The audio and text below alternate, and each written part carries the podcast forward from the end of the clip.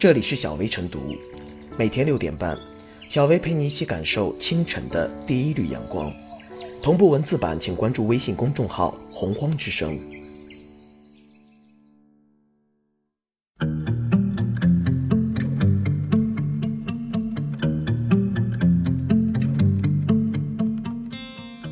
二零一八年一月，时政热点汇总：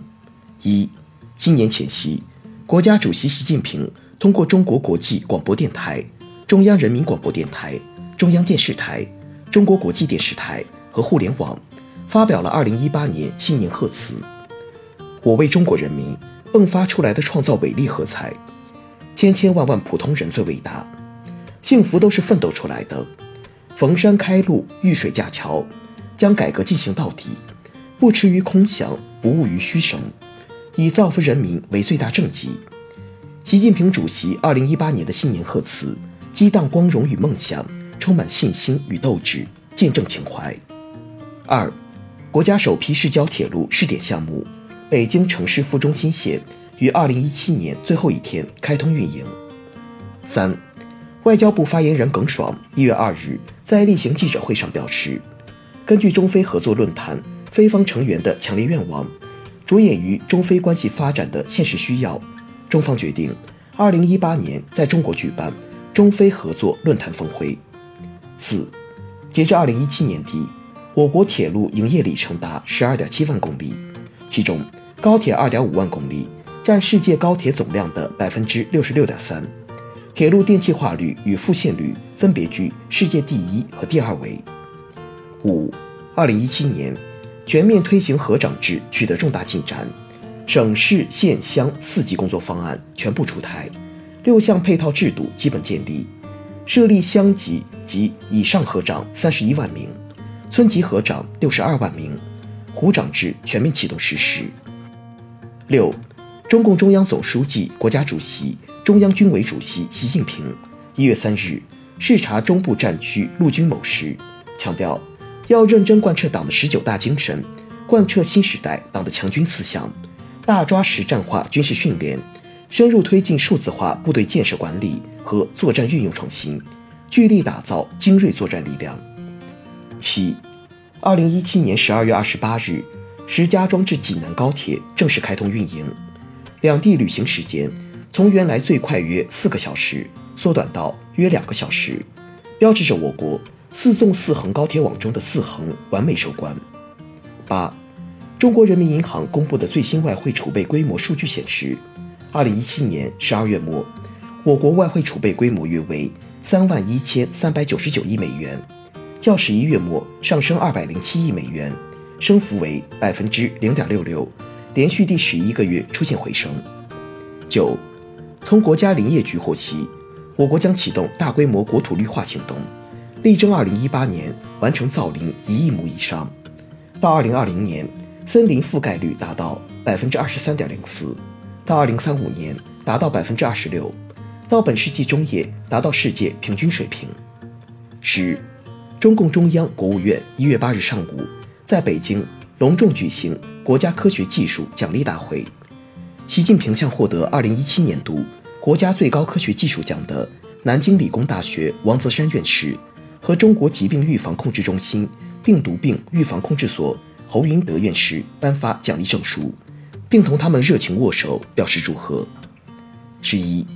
国家主席习近平一月八日在钓鱼台国宾馆会见来华进行国事访问的法国总统马克龙。习近平强调，当今世界存在很多不确定性，中方主张构建人类命运共同体，法方也持相似的理念，两国可以超越社会制度、发展阶段、文化传统差异，增进政治互信，充分挖掘合作潜力。中方愿继续本着合作共赢的原则，密切同法方各领域合作，加强“一带一路”框架下合作。中方重视同法方。密切在重大国际问题上的沟通合作，共同努力促进世界稳定与繁荣。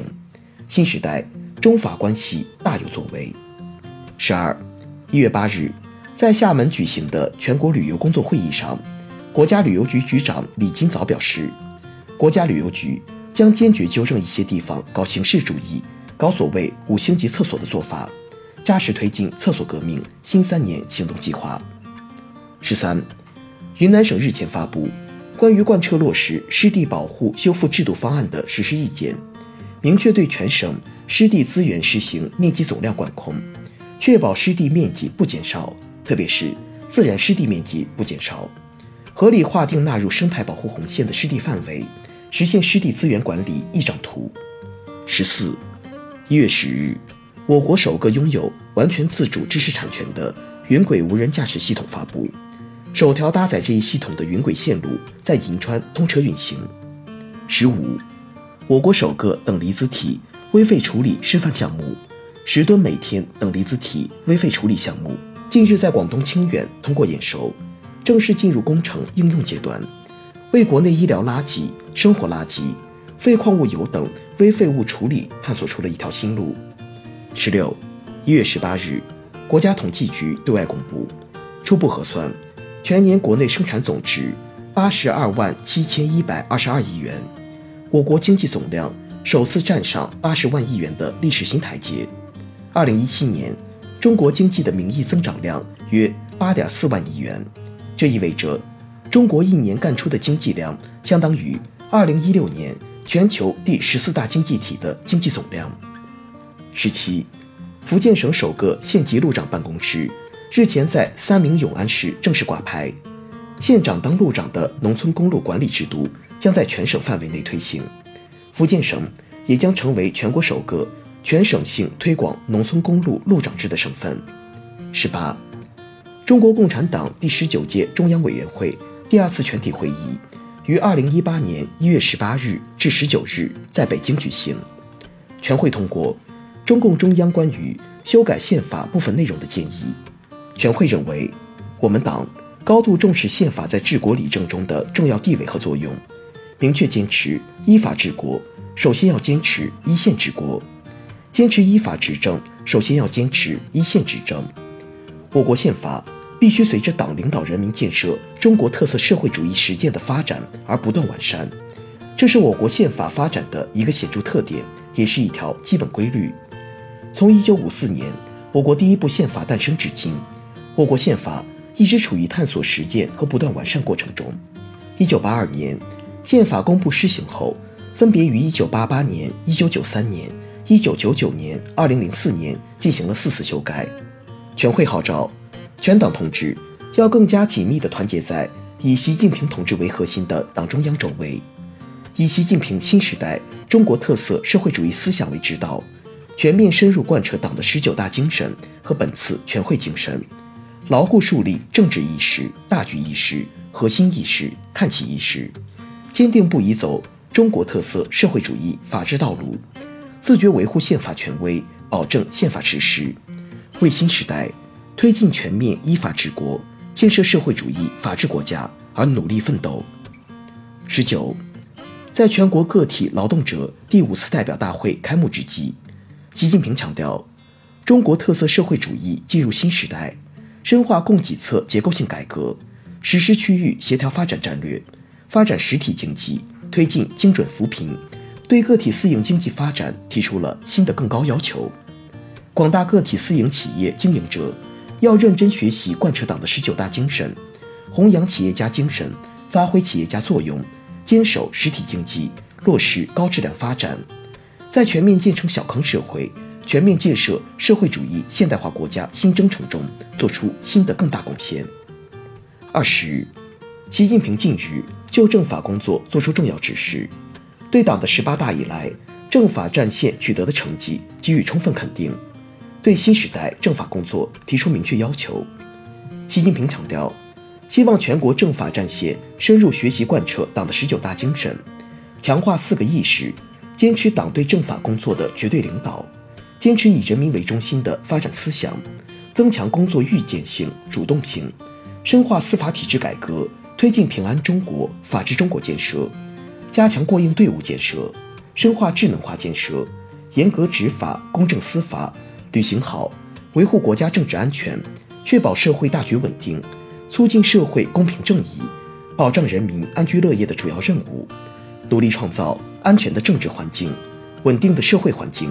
公正的法治环境，优质的服务环境，增强人民群众获得感、幸福感、安全感。二十一，从中国科学技术大学获悉，该校潘建伟教授及其同事彭承志等组成的研究团队，最近与合作者利用墨子号量子科学实验卫星，在中国和奥地利之间首次实现距离达七千六百公里的洲际量子密室分发。并利用共享密室实现加密数据传输和视频通信。该成果标志着墨子号已具备洲际量子保密通信能力。二十二，中共中央总书记、国家主席、中央军委主席、中央全面深化改革领导小组组长习近平一月二十三日下午主持召开中央全面深化改革领导小组第二次会议，并发表重要讲话。他强调，二零一八年。是贯彻党的十九大精神的开局之年，也是改革开放四十周年。做好改革工作意义重大，要弘扬改革创新精神，推动思想再解放、改革再深入、工作再抓实，凝聚起全面深化改革的强大力量，在新起点上实现新突破。二十三，一月二十三日，我国首颗高通量通信卫星“实践十三号”在轨交付，正式投入使用。实践十三号卫星投入使用后，将纳入中星卫星系列，命名为中星十六号卫星。二十四，二零一七年，我国社会保险覆盖范围进一步扩大，全民参保登记信息库已基本建设成型，社会保障卡持卡人数达十点八八亿人。二十五，近日，中国地质调查局在京发布《中国地质调查科学技术普及规划》。二零一七至二零二零年，这是我国首个地学科普规划。二十六，我国首个通过公开招标中标国际人造太阳项目的核压力设备完成制造，这是我国企业首次成功研制的核聚变关键设备。